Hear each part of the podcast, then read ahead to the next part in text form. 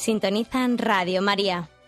Les ofrecemos el programa Catecismo de la Iglesia Católica, dirigido por Monseñor José Ignacio Monilla.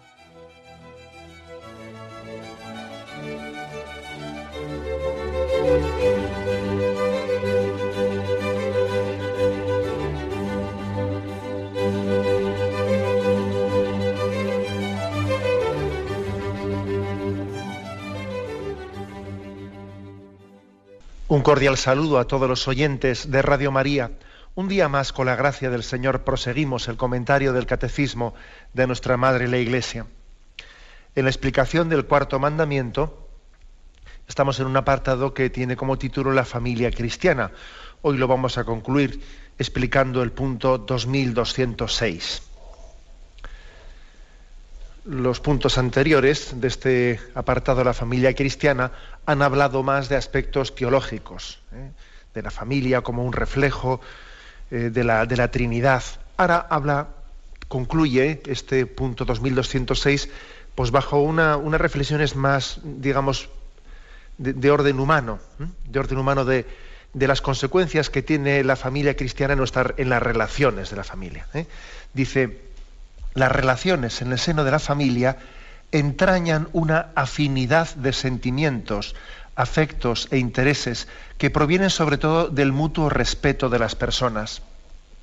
La familia es una comunidad privilegiada, llamada a realizar un propósito común de los esposos y una cooperación diligente de los padres en la educación de los hijos bueno, es, como bajar de los ideales teológicos, descenderlos y verlos que luego están teniendo lugar en, la, en las relaciones diarias, ¿no? A veces pensamos que, cuando hablamos de teología hablamos de cosas muy distantes, ¿no? Y luego dice, bueno, ahora vamos a la vida real. No, no, la, la teología está en la vida real, no está en la estratosfera. Pero sí es cierto que también conviene que esos grandes principios que afirmamos, luego ver también cómo de hecho están teniendo, están en juego ¿no? en, la vida, en la vida real. No son dos esferas, la teológica y la humana, no, están las dos implicadas.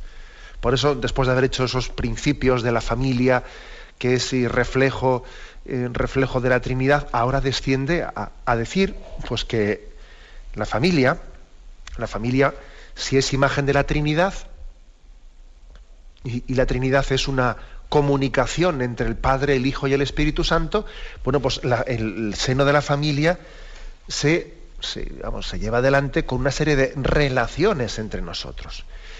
Y fijaros que principalmente, uno si lee este punto 2206, a mí por lo menos me, me sale, me brota espontáneamente el dividir en tres apartados, tres apartados digamos, en qué se basan, en qué se cimentan esas relaciones de la familia, ¿no?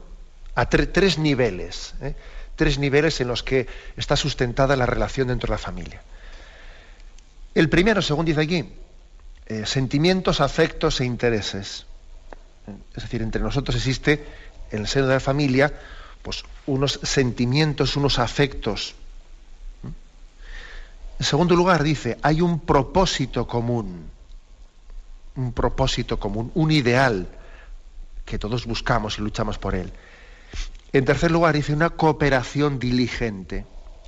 Yo diría que está, eh, las relaciones son por una parte afectivas, afectivas, también por otra parte tienen que ser eh, racionales, en el sentido de que tengamos un ideal común, y también, en tercer lugar, efectivas, no solo afectivas, efectiva, es decir, con una cooperación diligente entre nosotros. ¿no? Estos tres niveles. El afectivo, el afectivo por una parte, en segundo lugar, el que podríamos llamar más eh, racional, el, que, el de los ideales que perseguimos, y en tercer lugar, el efectivo, es decir, el pongámonos a la obra, la cooperación diligente, eh, la coordinación entre nosotros, etc. Tres niveles. Y los tres son necesarios, ¿eh? Los tres son necesarios. Posiblemente, me parece a mí, me parece a mí que lo que socialmente o lo que culturalmente se acepta más es que la familia, pues sus relaciones estén basadas en lo afectivo y en lo sentimental.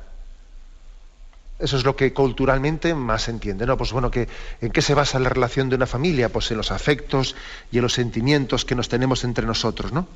Pues sí, eh, por supuesto que, eso es importante. El, hombre, el hombre es un ser que tiene unos afectos y unos sentimientos y es imposible amar, ¿no? Sin, sin demostrarlos y sin expresarlos. Incluso dice aquí sentimientos, afectos e intereses, incluso dice, es decir, cuando hay eh, afectos y sentimientos verdaderos, lo lógico es que se traduzcan en intereses comunes. Por ejemplo, yo creo que un, un ejemplo, eh, o sea, un, índice que suele traducir con bastante exactitud si los afectos y los sentimientos son verdaderos o son meramente egoístas, es ver que en el seno de una familia se van labrando gustos comunes, aficiones comunes.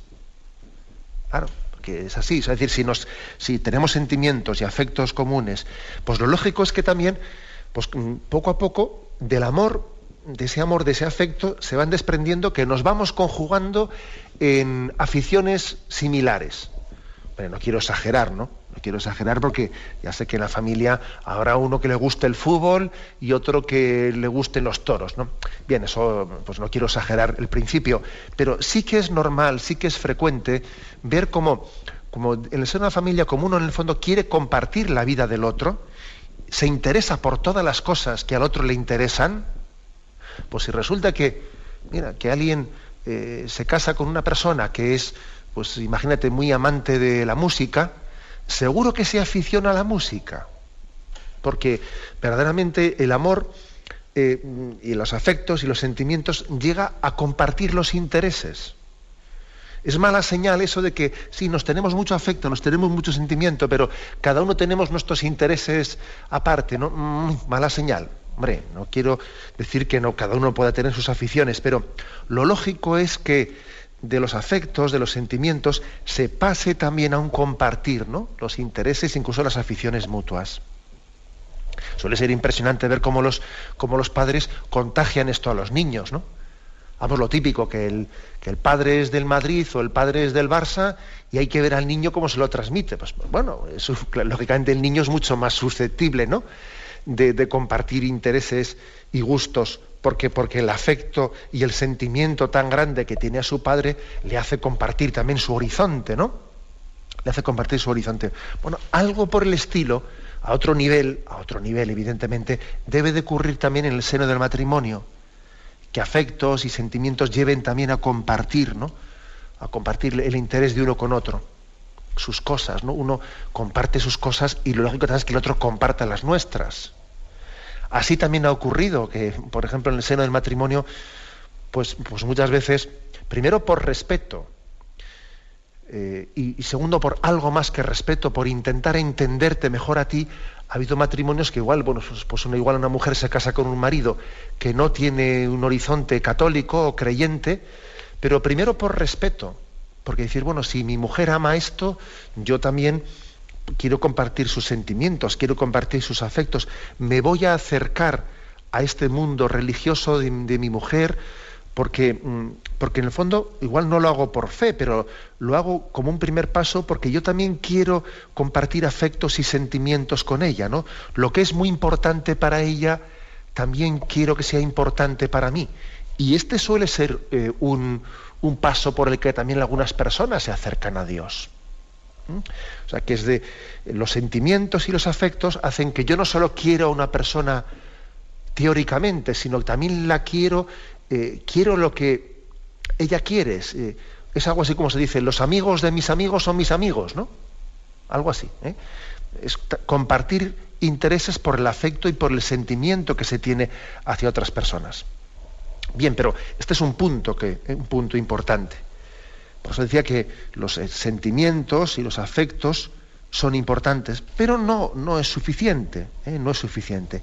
Luego también dice el, catecismo, aparte de sentimientos y afectos, es importante un propósito común. Y de esto, de esto hoy en día se habla mucho menos. Esto está, digamos, en nuestra cultura mucho menos considerado. Propósito común, es decir, un matrimonio, una familia bien enraizada, bien constituida, ¿no? tiene que tener un proyecto de familia, un proyecto. ¿no? Yo me refiero a teorizar, ¿eh? porque hoy en día estamos muy acostumbrados a, venga, vamos a, vamos a programar, venga, objetivos, medios, no sé qué, madre mía. Yo, francamente, tengo un poco alergia a tanta teorización. ¿eh? No me refiero ¿eh? a, esas teorizaciones, no, pero un, un propósito común, un proyecto común, es decir, creemos en unos ideales cristianos, creemos en que, en que la Iglesia Católica tiene tiene un tesoro ¿no? para transmitirnos y en torno a ese tesoro la familia se une. En torno a ese tesoro la familia tiene valores comunes. Valores comunes. Pero claro, eh, si uno dice, bueno, ¿cuál es el, ideal de esta familia que nos queremos? Y, y, ya está. Y se termina ahí todo ya. Hombre, vamos a ver, ese que nos queremos, ese que tenemos afectos, que tenemos sentimientos, no se puede tener afectos y sentimientos al margen de ideales. O sea, la razón también tiene que acompañar a los afectos. A los afectos. Con lo cual, eh, hay un propósito común, una concepción de la vida. Nuestra familia lucha por, por, hacer de nuestra vida la voluntad de Dios. Por ser lo que Dios, por ser nosotros lo que Dios ha pensado para esta familia y ayudarnos unos a otros para caminar a Dios. Esto la familia cristiana lo tiene que tener muy, muy claro. Eso de tener eh, una imagen de familia, ¿cuál es el fin? Pues querernos y tenernos cariño unos a otros. Eh, yo creo que le falta una dimensión evidente. Aparte, aparte que cuando se olvida este aspecto de los ideales de la familia, ¿no? Los ideales, las metas, ¿no? Los valores, ¿no? Y todo queda reducido al aspecto afectivo, sentimental, pues ya te digo yo lo que ocurre, que cuando viene un momento de tempestad y de crisis, que las hay, que llegan tarde o temprano, y una familia está sustentada únicamente pues, en un aspecto afectivo, eh, sentimental, mm, pues eh, es mucho más difícil que supere esa borrasca cuando le falta, cuando carece de un propósito común, de un ideal común, porque en Dios estamos unidos, aunque tengamos momentos de momentos de crisis, incluso afectiva y sentimental, un matrimonio, una familia, está unida en la vocación de Dios, en esa vocación que recibió por el sacramento. Seréis una sola carne las alegrías, en las penas, en la salud, en la enfermedad. O sea, no solo es, no solo es nos queremos, sino que es tenemos un propósito común, tenemos una determinación de llevar a cabo un ideal cristiano en esta familia. ¿Mm? Como digo, algo no solo afectivo, ¿no? algo más también. Que es eh, lo que podía, yo he llamado el ideal, eh, también la, meta que es considerada racionalmente, a la que nos adherimos determinadamente, ¿no? Pero también hay un tercer aspecto, ¿no? Lo sentimental, lo afectivo, el propósito común, la meta común, pero también dice al final cooperación diligente.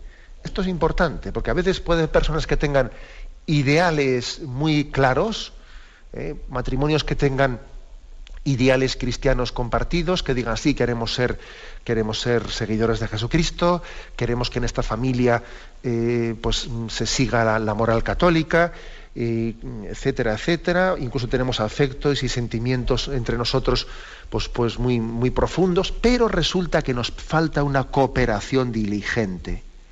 Una cooperación diligente. Y es que no vale con tener las ideas claras, no vale incluso con tenernos mucho cariño. Aparte de tener las ideas claras y aparte de tenernos mucho cariño, luego hace falta una cooperación diligente. Es decir, hace falta un poner las manos a la obra, hace falta tener capacidad de sacrificio, hace falta tener capacidad de olvidarte de tus egoísmos, de, ponerte a disposición de los, de, los demás, de, ser capaz de, mortificarnos interiormente. O sea, una familia no funciona y no es santa si no hay mortificación en cada uno de sus miembros, que esto es lo que dice cooperación diligente. Tener las ideas claras y quererse mucho es muy importante, pero falta el la cooperación diligente, es decir, esto, para poner estos ideales en práctica, aquí hay que mortificarse cada uno, aquí no hay que mirarse el ombligo, aquí hay que tener capacidad de, remangarse y ponerse al servicio de los demás. Porque es que si no, la teoría está muy bonita, pero está en las estanterías ahí en los libros. Y los afectos, sí, te quiero mucho, te quiero mucho, pero soy un egoísta. Y en el fondo hago lo que me da la gana. ¿eh? Esos tres aspectos creo que son los que introduce este punto 2206.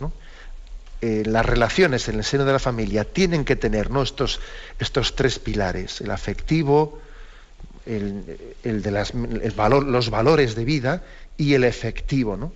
Tenemos un momento de reflexión y continuaremos enseguida.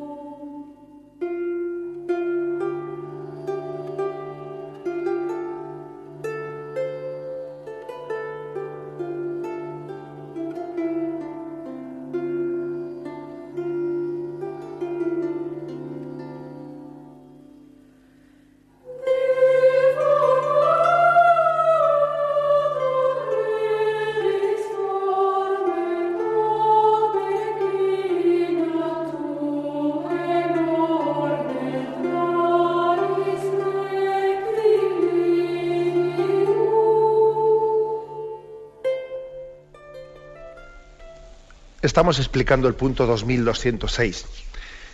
En este punto se nos habla de cómo el, ideal de la familia al final se juega en sus relaciones, en las relaciones que tenemos entre nosotros.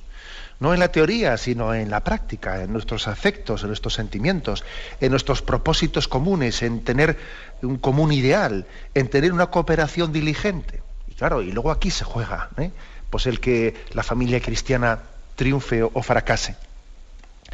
Creo que eh, en el programa de hoy me voy a permitir eh, pues, separarme un poquito del texto, del texto literal del catecismo, para hacer algunas reflexiones sobre este aspecto. ¿eh?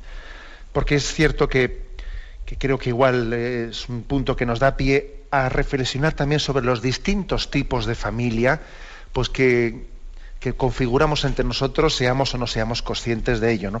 A veces se habla de la sociología de la familia, de las tipologías familiares, qué tipos de familias existen, ¿no? Y creo que es bueno que también hagamos una breve reflexión sobre esto. Bueno, lo curioso, lo curioso es observar que en teoría todo el mundo valora la familia. Se hacen por ahí encuestas y, la institución siempre más valorada es eh, la familia. Eh, todo el mundo la, la valora bueno, todo el mundo, una gran parte, ¿no? Y, un tanto por ciento, pues, pues muy alto de, los hijos dicen estar felices y relajados en casa con sus padres, aunque luego resulta que digan también en esas mismas encuestas que tienen pues unas grandes divergencias, pero se sienten muy felices en casa. Bueno, y la prueba es que cada vez se sale más tarde de casa, ¿eh? que ese independizarse del hogar, pues bueno, pues parece que uno se siente muy cómodo en casa, ¿no?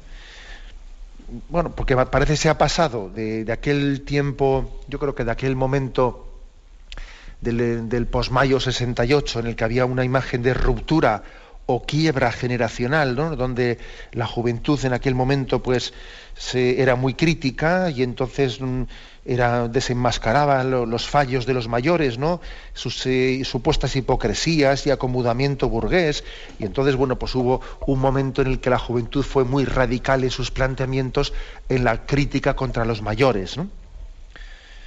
Y luego también ellos respondían a, a, esa crítica, pues también de una manera muy rupturista, ¿no? Muy rupturista con drogas, desenfrenos, etcétera. Bien, ¿esto ha desaparecido? Pues no, no es que haya desaparecido pero bueno, pero sí que culturalmente, culturalmente eso ha ido evolucionando, ¿eh? ha ido evolucionando y el caso es que en este momento, pues más que esa especie de lucha entre generaciones de jóvenes y mayores, eso ha remitido en parte porque los jóvenes son menos revolucionarios y en parte porque los padres son mucho más tolerantes y han cedido a muchas de las exigencias de los jóvenes, ¿no? En parte porque muchos padres pues bueno, en el fondo han cedido y, se han, y se han secularizado, y entonces la generación de los padres son ya hijos de la ruptura. ¿eh? Claro, muchos padres de hoy en día, en el fondo, son los del mayo 68, que de, de, los cuales yo hablaba antes. ¿no? Bien, sigue existiendo, por supuesto, ¿no? Pues diferencia de ideas y de valores y ciertas tensiones ¿no? entre padres e hijos. Pero posiblemente, posiblemente uno de los dramas mayores que ocurre actualmente en la, en la familia española y en la familia occidental, podríamos decir, es que, bueno, pues que en la familia se vive bien, eh, se valora, etcétera, pero con un precio muy grande, ¿no? Con el precio de dimitir de los ideales. La tolerancia es el precio de la paz familiar. ¿eh? Y utilizo la palabra tolerancia en el sentido negativo de la palabra, que por supuesto la palabra tolerancia pues también tiene una interpretación eh, pues adecuada y cristiana, ¿no? Pero el, que, el, que, la familia en gran parte haya dimitido ¿no? de ser transmisora de valores, dimite porque lo ve imposible, bueno, pues parece que entonces ese es el precio que se paga para que todos estemos a gusto en la familia. ¿no? La tolerancia es el precio de la paz familiar. En muchas familias se ha renunciado a mantener pautas en la educación por evitar conflictos generacionales. Y claro, así, para que los chicos se sientan relajados, felices y seguros en sus hogares, eh, bueno, es decir, que la primacía se le ha dado a evitar tensiones. Ese ha sido lo, lo principal, por la paz en Ave María. ¿eh? Y claro, y por eso ha perdido mucho peso la función paterna dentro de la familia. Este es, eh, este es posiblemente el mayor de los dramas. ¿eh? Eh, de aquí se ha derivado un, pues un, permisivismo hacia los hijos muy grande, sacarles la cara por el cariño que se les tiene, aunque obren mal. Lo importante es mantenerse unidos, lo importante es mantenerse unidos, sacar la cara unos por otros, lo importante es querernos y tenernos cariño. ¿no? Es decir, todo se reduce a dar cariño a los hijos, renunciando a la capacidad de transmitir valores y de influir en los comportamientos. Eso es un drama. Esto es un drama. Fijaros que decía yo en la intervención primera que he hecho, que claro, que, las relaciones de una familia se juegan pues en los afectos, pero también en los ideales comunes, ¿eh? y también de una manera efectiva en la cooperación diligente entre nosotros. Claro, si todo se reduce a los afectos y a los sentimientos, pues lo importante es que entre nosotros nos llevemos bien, que nos queramos y que nos saquemos la cara unos a otros, ¿no? Por eso se suele, a la hora de hacer tipologías de familias, modelos de familias, se suele eh, hacer tradicionalmente una clasificación según estos dos criterios. ¿Mm? A ver si lo, si lo explico, porque la pena es no tener aquí una pizarra para que la vean los oyentes, porque para hacer una explicación de esta, de estas, pues vendría bien una pequeña pizarra, ¿no? Pero mm, me refiero a estas, a estas dos variantes por una parte, familias que sí que dan pautas de educación, o sea, que sí que transmiten valores, educan y eh, educan dando ideales concretos. Y por otra parte, el otro, eh, pues la otra variante es cómo se manejan las tensiones. Mm, familias que sí saben manejar las tensiones dentro de la familia y familias que no saben manejar tensiones. Entonces, hay dos variantes el saber transmitir valores y, exigir, ¿eh? Y también cómo se manejan las tensiones que se crean dentro de la familia. Según estas dos variantes de pautas y manejos de tensiones, hay cuatro tipos de familia. La familia equilibrada, que es la que sí da pautas para educar, y, pero también sabe manejar bien las tensiones que se crean dentro de la familia, sabe manejarlas sin crear allí tensiones tremendas, ¿no? Esa es la familia equilibrada, que da pautas y maneja tensiones. Está también está la familia que se llama familia represiva, que es la que sí da pautas, sí da pautas de educación, pero no sabe manejar las tensiones y se le llama la familia represiva, porque en ella se producen unos conflictos tremendos pues por un autoritarismo que ordeno y mando, pero luego después allí no se sabe torear el toro dentro de la familia. Esa es la familia represiva. Están también la familia permisiva, que es la que no da pautas de educación, cada uno que haga lo que quiera. Sí, sí, y luego se manejan las tensiones, porque claro, como todos nos queremos mucho, ¿eh? pues es la familia permisiva propia de quien no renuncia a dar pautas para que, para que todos nos llevemos muy bien, que es a lo que me refería antes, que es una situación bastante mayoritaria. Y luego, en último lugar, está la familia caótica, La familia caótica es la que ni da pautas de educación y encima tampoco maneja las tensiones, sino que allí todo el mundo se tira los trastos a la cabeza, es un caos de familia. Estas cuatro son eh, las tipologías familiares principales, ¿eh? según estos dos parámetros que decía, ¿no? el de dar pautas o no dar pautas y saber manejar tensiones, saber tener mano izquierda o no tener mano izquierda, no manejar tensiones. Bueno, pues vamos un poco a describir si os parece esto, porque la verdad es que es que este punto del catecismo, el 2206, que habla de las relaciones en el seno de la familia, en esto se juega mucho el ideal cristiano, en cómo saber transmitir valores y al mismo tiempo teniendo paciencia ante nosotros y teniendo mano izquierda, cómo conjugar ambas cosas. ¿eh? Bueno, pues en primer lugar, ¿no? El caso, comenzamos por el caso positivo, lo que se llama familia equilibrada, la que sí ¿eh? educa, la que sí transmite valores objetivos, pero al mismo tiempo la que sabe manejar tensiones, la que sabe tener mano izquierda, la que sabe tener eh, la paciencia que hay que tener en esta vida. ¿no?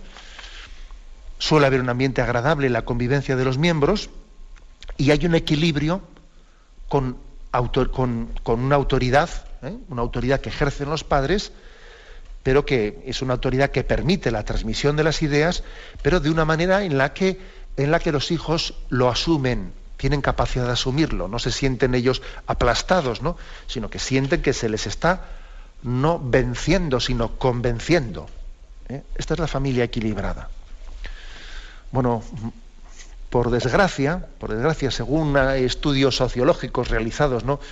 Pues no recientemente en España, se calcula que en esta tipología de familia equilibrada, según encuestas últimas, podía haber hasta un 23,7% de las familias españolas, algo menos de un cuarto, eh, de un cuarto de las familias. Bueno, son familias en las que las responsabilidades de unos y de otros son asumidas con facilidad, están claras y cada uno asume su, su responsabilidad. El papel paterno y materno pues están bien definidos, en lo que se entiende el sentido tradicional de la vida, ¿no? Pero, pero que hay una colaboración grande entre el padre y la madre. Las relaciones de los padres con los hijos son buenas. Los padres tienen una identidad fuerte, eh, marcan, marcan eh, mucho a los hijos porque, porque los hijos se sienten atraídos por esa imagen del padre líder y de la madre también que lleva un peso fuerte en el hogar de matriarcado, etcétera, ¿no? Mm, es un tipo de, de, familia en el que hay unas fuertes, muchas veces, ¿no? fuertes componentes en religiosos, que hay ideales comunes, comunes que les unen a todo el mundo. ¿no? ¿Qué peligros puede tener esta familia? Hombre, peligros claro que puede tener. Quizás puede tener el peligro de encerrarse mucho en sí misma, como, como hay un ambiente hoy en día, pues que ya sabemos cómo es. Quizás el peligro de esta familia es el de cerrar la puerta y las ventanas y decir, bueno, vivamos nosotros felices y fuera que ocurra lo que tenga que ocurrir, ¿no? El enroscarse, ¿no? Enroncamiento excesivo en sí mismo, ¿no? Pues puede ser quizás el riesgo que tenga esta familia. Lo importante es, como decíamos ayer, que también la familia sea evangelizadora, sea misionera, que no solo plantee un ideal de felicidad mirándose a sí misma, ¿no? sino que plantee un ideal de felicidad entregándose a los demás. Pero está claro que este es el modelo de familia ideal, que tiene capacidad de transmitir valores, ¿eh? que, de alguna manera es capaz de, ser todos distintos, que el padre es padre, la madre es madre, y no es lo mismo ser padre que madre, pero al mismo tiempo se conjugan perfectamente, ¿no? Y bueno, pues este es el ideal, evidentemente, en el que hay cariño, hay ideas claras y hay capacidad de sacrificio, cariño, ideas claras y capacidad de sacrificio para que las cosas se pongan en práctica. ¿Eh? Este es el ideal, ¿eh? el de la familia equilibrada. Pero bien, antes de continuar, tenemos un momento de reflexión y continuaremos enseguida.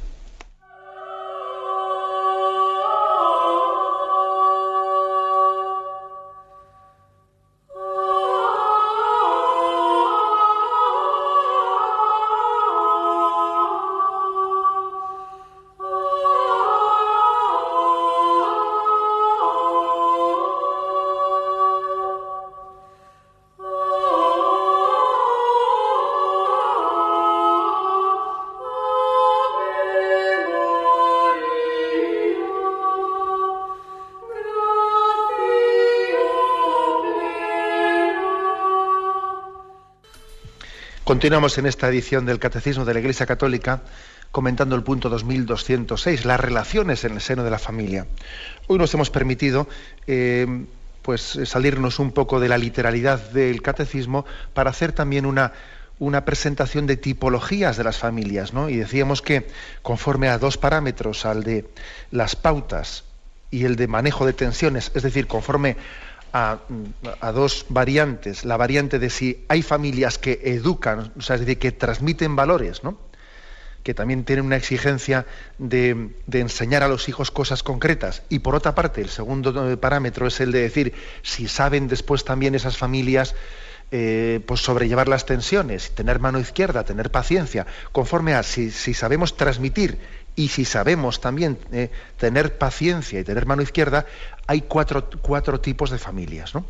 La familia equilibrada, que es la que hemos explicado en la intervención anterior, que es la que sí transmite valores, pero al mismo tiempo también sabe manejar las tensiones y tener paciencia. Eh, en segundo lugar, que es la que vamos a explicar ahora, ¿no?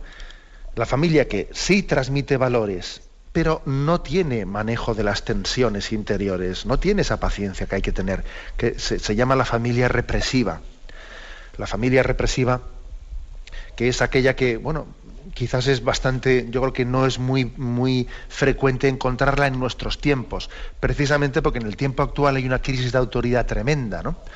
Y posiblemente lo que estamos viviendo ahora es como posible reacción eh, cuando uno ha dicho, bueno, pues yo tuve un modelo de familia represiva porque allí había unas broncas tremendas y allí había una, un autoritarismo en, el, la que había ordeno y mando por parte del padre y esto se hace así y así y así y luego a costa de una tensión interna en la familia. Bien, es cierto que existe eh, ese riesgo de familia represiva, aunque hay que decir que, pues que no es este el momento cultural en el que más familias de modelo represivo existan, ¿no? Ni mucho menos. Pero eh, desde luego de poco sirve el imponer, ¿eh? el imponer unos valores, incluso aunque sean buenos los que estés proponiendo a los hijos, si no tienes la capacidad de también tener una, pues una connivencia, una complicidad con, tus hijos en la que llegues también a convencerles. ¿no? Puedes llegar a ser odioso, odiosos los valores que estás intentando transmitir. El cristianismo no puede ser impuesto, tiene que ser propuesto y tiene que tener un acompañamiento. Un padre, un padre no basta con, que diga a sus hijos lo que tienen que hacer. Él mismo personalmente tiene que ponerse, ¿no? Acompañándoles a ellos, ¿no? Acompañándoles en ese, en ese caminar de lo que les está exigiendo. Creo que ya he puesto eh, este ejemplo, vamos, una pequeña anécdota de mi infancia, la he contado en alguna ocasión, pero que es la siguiente. Yo, yo recuerdo de pequeño, pues hombre, pues que cuando en tu casa eh, se ponía la televisión y ahí salía eh, algún rombo de los de entonces, pues hombre, me acuerdo perfectamente que tu padre apagaba la televisión, sacaba el parchís y decía, venga, vamos a jugar todos al parchís. Ah, y eso, como, se puede imaginar uno, eso decía, bueno, pues tu padre es el primero que se sacrifica y, y bueno, y él juega al parchís, ¿no? Por no ver, o sea, porque, porque él entiende que tú no debes de ver esa película y entonces no solo te dice no la veas, sino que él se pone a jugar al parchís contigo. Ahora, me acuerdo perfectamente que un fin de semana estaba yo en, otra casa de unos amigos y entonces eh, dice el padre, salen los rombos en la, película y dice, a la cama, chavales. ¿eh? Y ahí se quedó él eh, viendo, viendo la película, ¿no? Y claro, y tú dices, pero hombre, pero a ver qué pasa aquí, ¿no? O sea, a mí me mandan, a mí me obligan, pero él se queda ahí viendo la película. Pues hombre, y lógicamente ese es un modelo más de familia represiva que de familia equilibrada. Eso de eh, ordeno y mando, pero yo no me implico, ¿eh? yo no me implico los valores que estoy transmitiendo es una incoherencia. O no tengo la paciencia de sentarme con el chaval y, hacerle entender y convencerle porque esto es bueno para ti, porque es tal, y tiene la paciencia de, de hacérselo entender. Existe pues el modelo de familia represiva sí, que transmite muchos valores o quiere transmitirlos, pero no tiene el manejo de tensiones ni la mano izquierda que hay que tener ¿no? para, para que los, hijos lo acepten. ¿no? En tercer lugar, está el modelo de familia permisiva, que yo creo que es el más frecuente. ¿eh? En, en, últimas encuestas puede ser casi casi el 50% en las familias españolas. Familia permisiva, que en el fondo ha renunciado a dar pautas educacionales, pero sí a costa de tener bueno, pues una paciencia muy grande entre nosotros, nos queremos mucho, tenemos mucho cariño, eh, estamos todos muy unidos, pero claro, a precio de, pues de que la tolerancia lo permita todo. Estamos todos muy a gusto en casa porque ninguno nos, exigimos nada al otro. ¿eh? Y, bueno, pues esta es una, sin duda alguna, eh, puede ser de entre los cuatro modelos el que más está extendido en la cultura actual bueno, es una especie de acomodación a los egoísmos propios. Un, pacto entre egoísmos. Con mucho cariño, eso sí. Nos queremos mucho. ¿eh? Y si algún día alguien, alguien falta, bueno, pues nos llevamos un disgusto tremendo, ¿no? Por supuesto, porque, hay, porque claro que hay un amor real. Pero es un amor real que no se atreve a transmitir valores. Es un amor real que se conforma con un ideal muy bajo, muy bajo, que es el de no ser rechazado, el que, el que no, se realicen cosas malas, pero no es capaz de poner ideales superiores. Los padres se sienten eh, cohibidos para comunicar sus ideas y sus opiniones a los hijos. Y con el tiempo, a base de no decírselas, de no decírselas, pues ellos también acaban dudando de ellas. Acabas dudando porque es una familia light, lo que se dice, ¿no? Una familia light. En realidad mm, se manejan los conflictos, eh, y, los padres intervienen cuando hay conflictos pues para, para temperarlos, para templarlos. Venga, chavales, que tenemos que tener paciencia, venga, chavales, ¿qué tal? Pero es una familia light en la que el ideal último es que no haya roces, pero no más que eso, ¿eh? que no haya roces. Es un ideal negativo, pero no un ideal positivo. En el, fondo no es decir, persigo esta imagen de familia cristiana, persigo la voluntad de Dios, persigo el Evangelio de Cristo. No, no, no es un mira, eh, tengamos tolerancia, pues eh, que, no haya, que no haya disgustos, pues mira, el chico no estudia, pues mira, ya le he intentado convencer, pero como veo que no, pues bueno, pues el caso es que no vaya algo peor, ¿no? El caso es que no se metan cosas peores, ¿no? La frase típica, eh, la frase típica que suele estar en los labios de los padres que tienen este, pues, esta tipología de familia, de familia permisiva, pues mientras que el chico no se meta en cosas peores, esa es la frase típica mientras que no se meta en cosas peores, estamos siempre evitando males mayores, siempre por el camino del mal menor, el mal menor y el mal menor. ¿eh?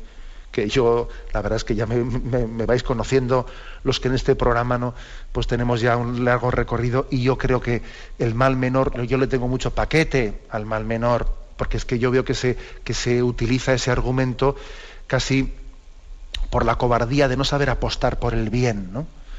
Bueno, pues esta es posiblemente el tipo de familia, el prototipo de familia más extendida entre nosotros, eh, que es una falta de idealismo muy grande, una falta de, idealismo. Existe el, la cuarta, ¿no? La el cuarto tipo de familia. Familia caótica, que se le suele llamar, ¿no? Familia caótica, que es eh, aquella que ni da pautas de educación, ni transmite valores positivos, ni tampoco sabe manejar las tensiones interiores.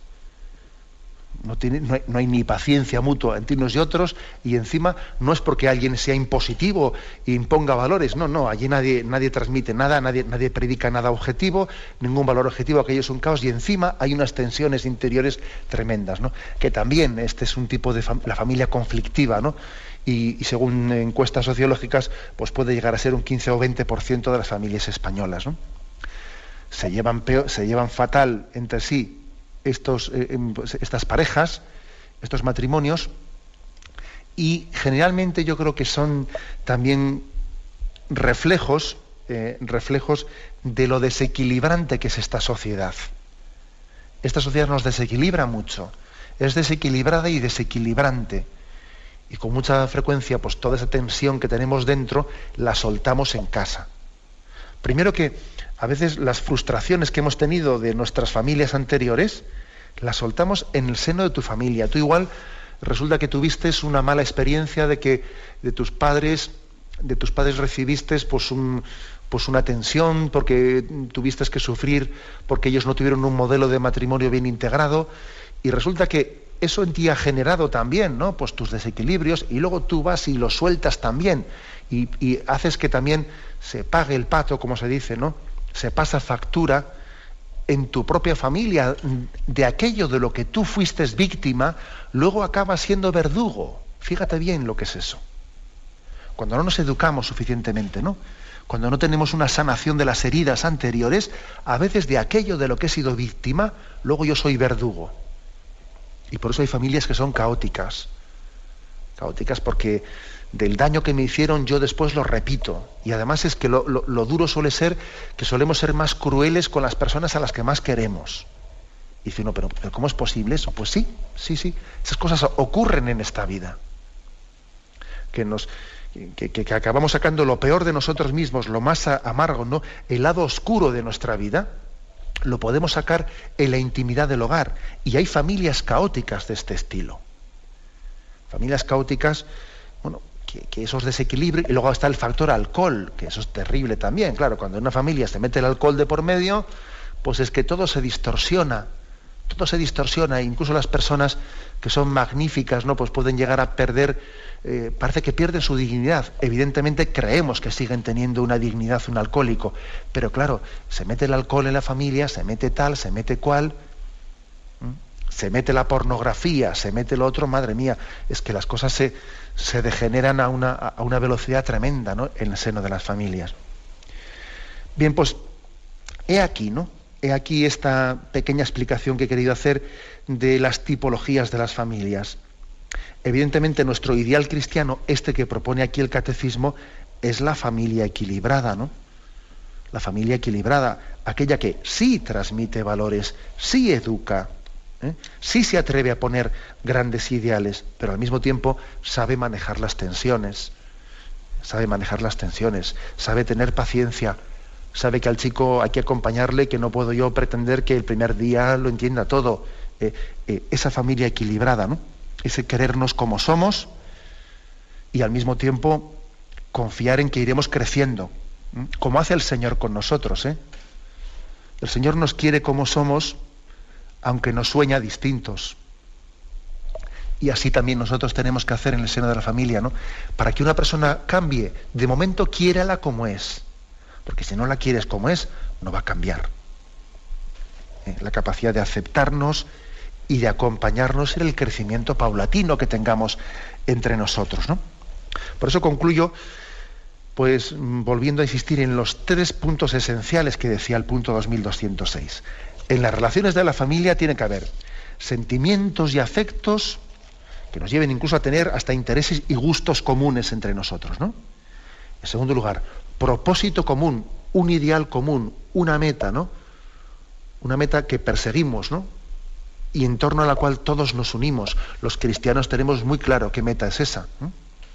Y en tercer lugar, una cooperación diligente, es decir, no vale ser afectivos, hay que ser efectivos con capacidad de sacrificarnos, con capacidad de, negarnos a nosotros mismos para pensar en los demás, porque de lo contrario, el ideal de la familia, por muy claras que tengamos las ideas y por mucho que nos queramos, sirve de poco, si no hay disposición a ordenar nuestra vida, mis planes y mortificarme y sacrificarme en pro de la familia. Esos tres componentes.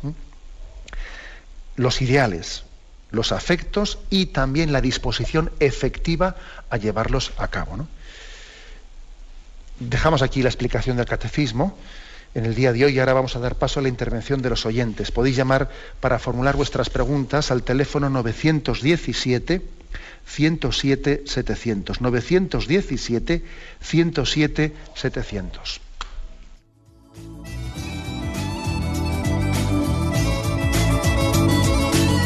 ¿Le gustaría tener sus programas favoritos de Radio María en CD o DVD?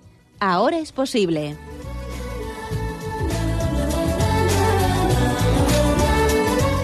Le sugerimos que primero se informe en qué formato de audio lo puede escuchar en su equipo, DVD o CD, teniendo en cuenta que no todos los lectores de CD pueden reproducir el formato digital MP3 en el que enviamos nuestros programas.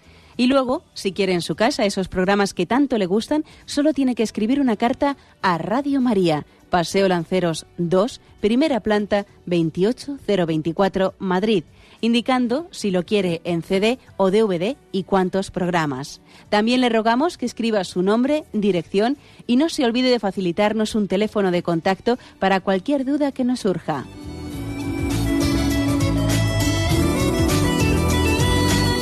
Radio María, más cerca de usted.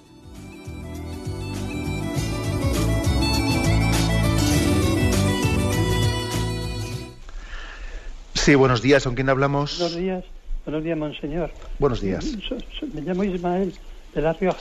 Adelante, Ismael. Quería hacerle una pregunta relacionada. Hace mucho tiempo que quería hacérselo, pero no, pero no, no he llegado nunca a tiempo. Y ahora he llegado a tiempo. Mire, quería en relación con esto, las bienaventuranzas. La primera, bienaventurados los pobres de espíritu, porque de ellos es el reino de los cielos. Quisiera que lo explicase lo más extenso posible y poniendo algún ejemplo. Después la octava bienaventuranza también, ¿verdad? Bienaventurados los que los perseguidos por causa de la justicia, porque de ellos es el reino de los cielos.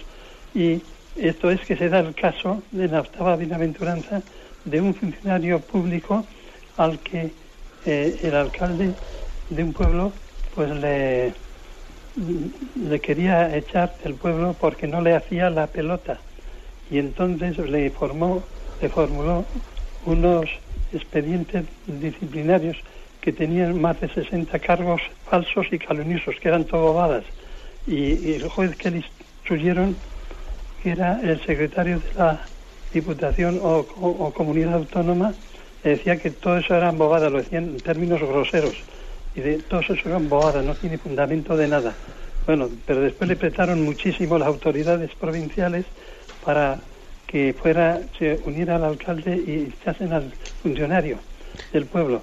Y entonces, eh, entonces lo que no era nada, después decían que era todo mucho, y dice, dice, usted en un contencioso administrativo lo gana todo, pero lo demás no, lo demás no lo, gana, en el pueblo no, porque puso el pueblo todo en contra de él. Y dice, si usted se marcha es la mejor persona del mundo, si se marcha del pueblo, pues si no se marcha, si, si, si, si no se marcha, es usted la peor persona.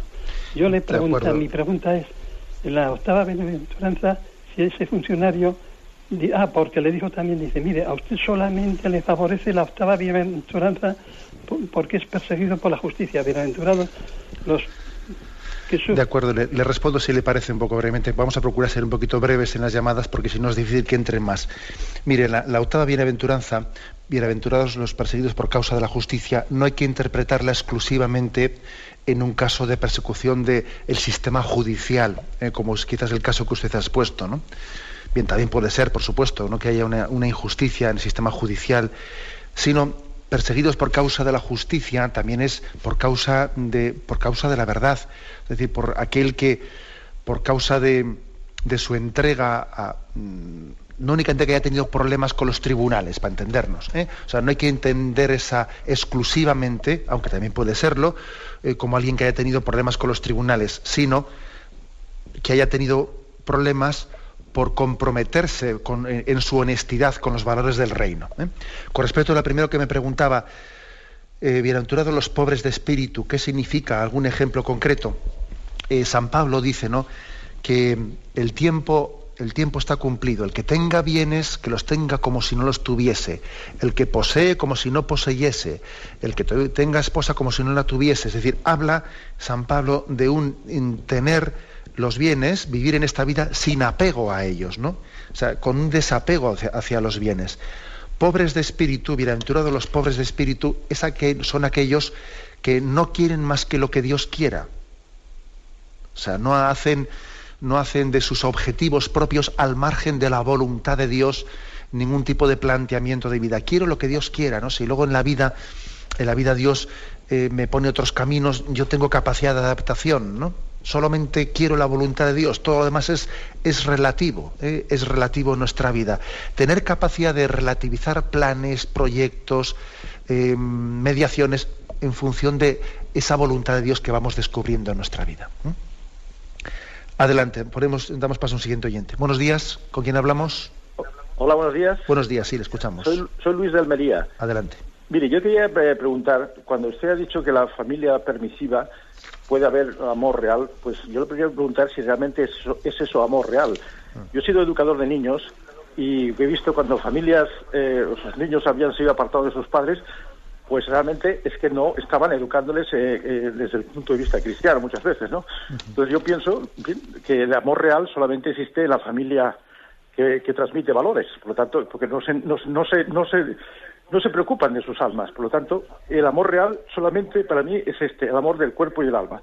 Y luego también esa exigencia la noto también, como yo he oído hablar a, a don José Miguel Marqués, sobre la cuestión del pecado. O sea, a veces también eh, parroquias que bajan la guardia en ese aspecto. O sea, que decir que el no exigir a, todos los niveles, yo creo que preocupa esa, esa familia permisiva. Pues no más preguntar eso. Gracias. Bien, muchas gracias, sí.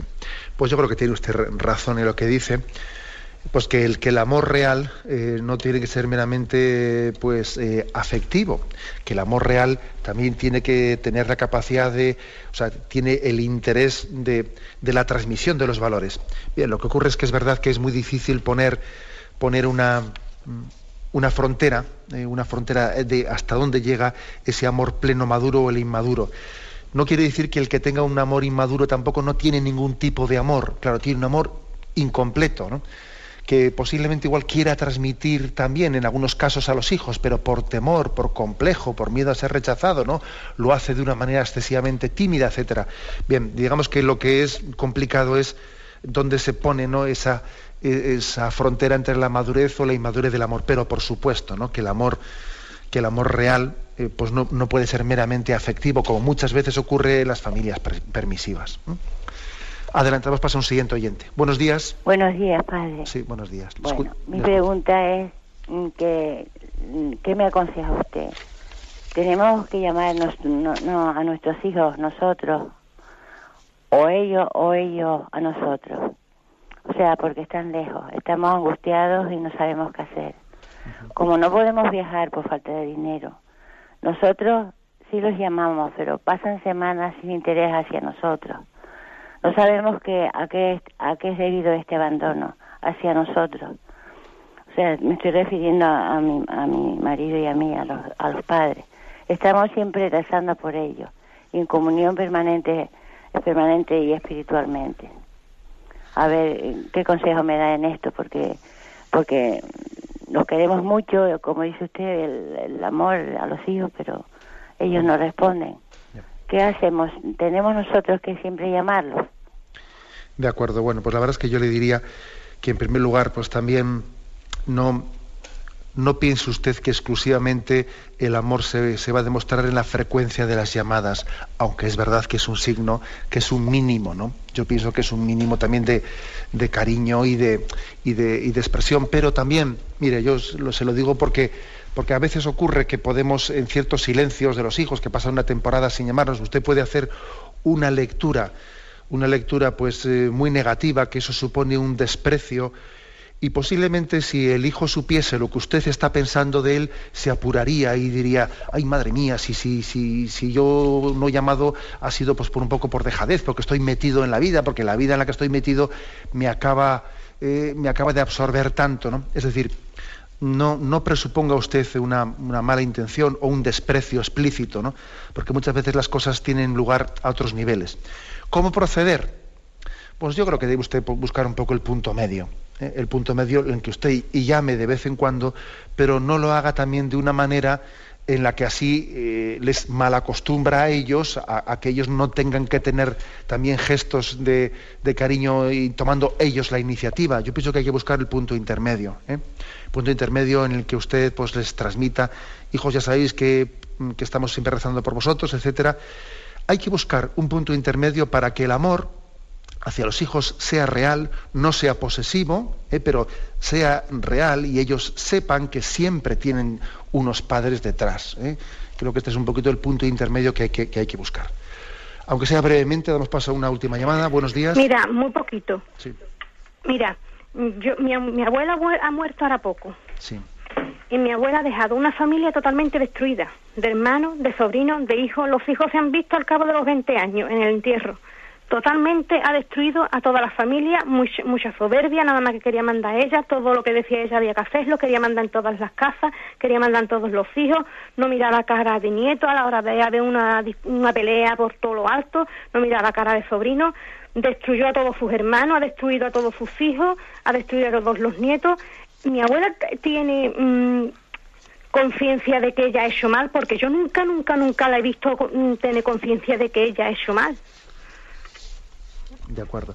Bueno, no sé si yo no creo que pueda ser yo la persona sin conocer a su abuela, ¿no? La que, la que haga ese juicio. De todas maneras, vamos a ver, yo creo que puede ser que el caso que plantea la oyente sea un caso un poco parecido al de la familia caótica que hemos explicado ¿no? en, este, en el día de hoy, dentro de las tipologías familiares.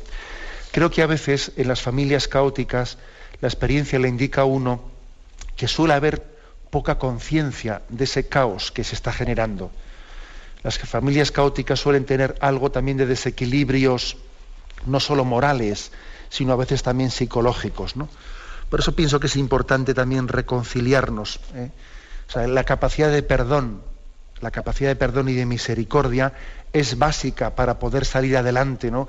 Habiendo vivido en una familia caótica, para que no nos deje heridas, para que no nos deje resentimientos y para que después nosotros no lo reproduzcamos en nuestras familias, porque es que a veces uno dice, a mí me hicieron esto, como he dicho yo antes, ¿no? Y luego paso a ser de víctima, verdugo y yo hago lo mismo. He odiado lo que me hicieron pero a veces reproduzco lo que odio. Por eso es importante saber perdonar eh, y restañar heridas. De lo contrario, posiblemente eso que odiamos lo repitamos también sin darnos cuenta. Bien, me despido con la bendición de Dios Todopoderoso. Padre, Hijo y Espíritu Santo, descienda sobre vosotros. Alabado sea Jesucristo.